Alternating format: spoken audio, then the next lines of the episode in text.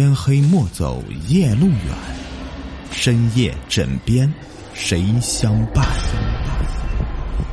欢迎收听《灵异鬼事》，本节目由喜马拉雅独家播出。今天故事名字叫做“搓背”。新学期来了，何小明他们寝室要换寝，这可不是什么高兴事儿。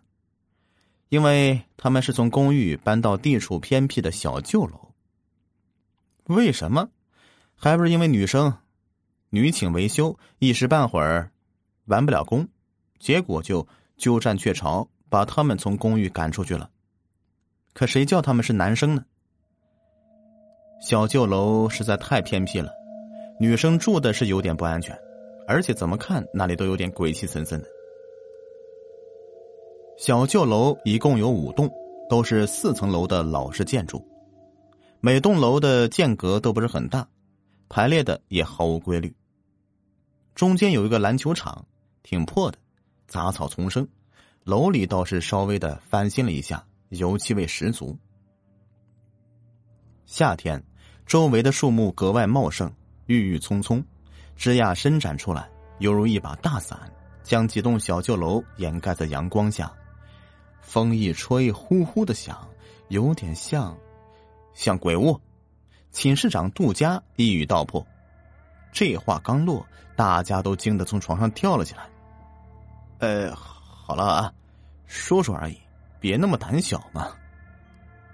杜佳拍拍手，哎，那我们就选三零四吧，离洗漱间近，比较方便。大伙儿击掌同意。为了去抢三零四。一伙人立即开始动手收拾，整整搬了一下午，大热天的，个个都累得汗流浃背的，顾不得去整理东西，就跑去洗澡了。可何小明例外，他受不了东西乱七八糟的堆在一起，所以等他整理完去洗澡的时候，天色已经暗了，澡堂里也没有几个人了。澡堂有很多的水泥板隔成的一格一格的，浓浓的雾气，再加上昏暗的灯光，几乎看不清楚什么。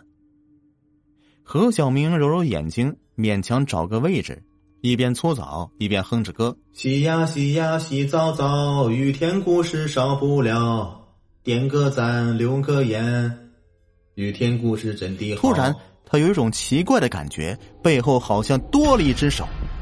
哎。可不对呀，自己明明有两只手的，估计这搓来搓去的多心了。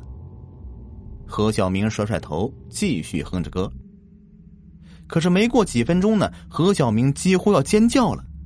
他的双手都摆在眼前，但好像还有一只手在给自己搓背呢。就是一只手，不可能的，一定是幻觉，一定是幻觉。何小明拼命的安慰自己。又袭起来，可他一动，背上的那只手也开始动。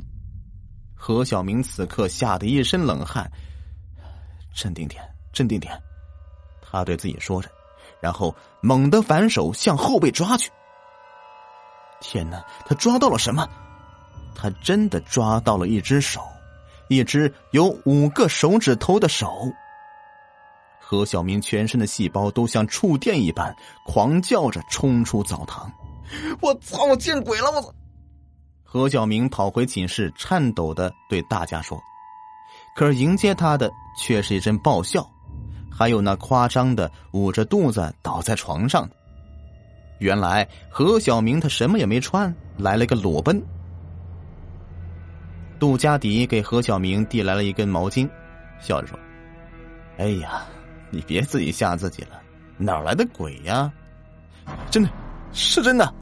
刚才我在洗澡，后面有人给我搓背，搓背的。何小明裹紧浴巾，浑身发抖，直打哆嗦，看样子吓得不轻啊。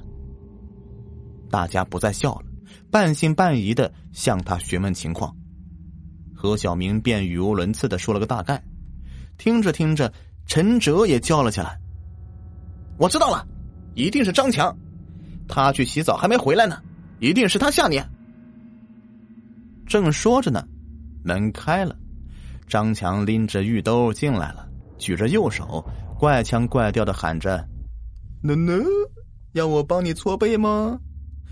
别说呀，一寝室的人都在责骂张强，张强也没料到何小明会被吓成这样，一个劲儿的道歉，但何小明还像是丢了魂似的叨叨着：“手，手。”算了算了啊，今天太累了，大家早点睡觉吧，明天还要参加开学典礼呢。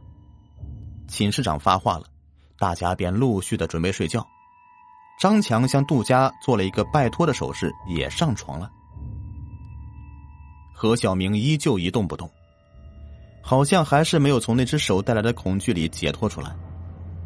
杜佳刚要上床，他一把拉住杜佳，没办法。只好两个大个子挤一挤了，看来真的是吓破胆了。第二天早上开学典礼，新学期正式开始了。中午大家伙儿一起吃饭，张强又替何小明夹菜，又是道歉的，大家也都跟着说和。何小明想想啊，反正都是哥们儿，也没什么好计较的，就笑了。桌上又恢复了往日的欢声笑语。同寝的人问张强：“哎，你怎么想起来的呢？”这个，张强叹了一口气，神秘兮兮的说：“嘿嘿，其实啊，这替人搓背的事儿也不是我想出来的，而是确有传闻呢。”哎，这什么意思啊？这一下把大家的好奇心给勾起来了。很久很久以前。咱们学校这块地啊，归一个大地主所有。这个地主洗澡时候，喜欢让小孩给他搓背，因为小孩子的手比较嫩。话说这天，给他搓背的呢是个站起来还没有木桶高的小孩进去的时候都叫别人抱进去的。水渐渐的凉了，为了保持水温，隔一段时间就要往木桶里面注水，水是越注越高。等地主洗好了，水都快漫到那小孩脖子了。小孩苦苦哀求着地主把他给抱出去，可谁知地主却粗暴的一脚把他给踢倒。就这样，小孩被活活淹死在了木桶里。被发现的时候，他的两只眼睛睁得大大的，死不瞑目。张强说完，还用手拍拍自己的胸脯，以示故事的真实性。喂。你可别吓我们呀！陈哲可一点都不信。我可不是吓你们，我是本地人，我还不知道吗？这个故事啊，是我奶奶讲给我听的。据说后来那个地主也淹死在那个木桶里了。你说，好端端的这么大一个人，怎么就淹死在这个洗澡的木桶里了呢？哎，口水还能呛死人呢！陈哲仍旧是一脸不信。你还别不信呢，来，我告诉你，原来小旧楼一直住着女生，住的好好的，为什么不住了呢？就是因为一个女生在洗澡的时候，一只手跳出来对他说：“要我帮你搓背吗？”他当场就吓死了。一定是那个小孩的灵魂在小旧楼里徘徊，一定的。何小明的心不由得紧了一下。好了好了，杜家打圆场，别再说了，管他有没有这回事儿，以后我们一起去洗澡。大家表示同意，只有何小明在发呆。昨天的事刚刚过去，那只手在背上毛骨悚然的感觉还记忆犹新呢。今天又听到这两个故事，到底那只手是张强的，还是那个小孩的呀？真是越想越恐怖啊！从此以后，何小明每次洗澡都趁人多的时候去，而且绝不在原来那个位置。最可笑的是啊，每次洗澡都要带一条篮球裤进去。他说自己体验一次裸奔那就够了。新学期很快就要过去了，大家都把这事儿给当玩笑了，就连何小明也敢开玩笑说：“如果再出现那只手。”我就让他搓好了。张强当即反驳他：“你要是不怕，下次就别带篮球裤啊！”啊！何小明摸着头，呵呵的笑，还是心有余悸的。这天，轮到何小明打扫寝室卫生，臭鞋子、臭袜子到处都是，熏气冲天呢。何小明费了好大劲儿才打扫干净。冬天天黑的早，看外面已经是一片漆黑了。同寝室的兄弟们早已经去洗完澡，准备去吃饭了。何小明只好自己硬着头皮去洗澡了。和上次一样，澡堂里昏暗的灯光和浓厚的雾气，何小明拍拍胸口，深深的吸了一口气，给自己鼓鼓劲儿。毕竟是个男孩子嘛，他选了一个靠门的位置。为了给自己壮胆，何小明开始唱歌。刚开始还好，但是洗着洗着，还是发生了。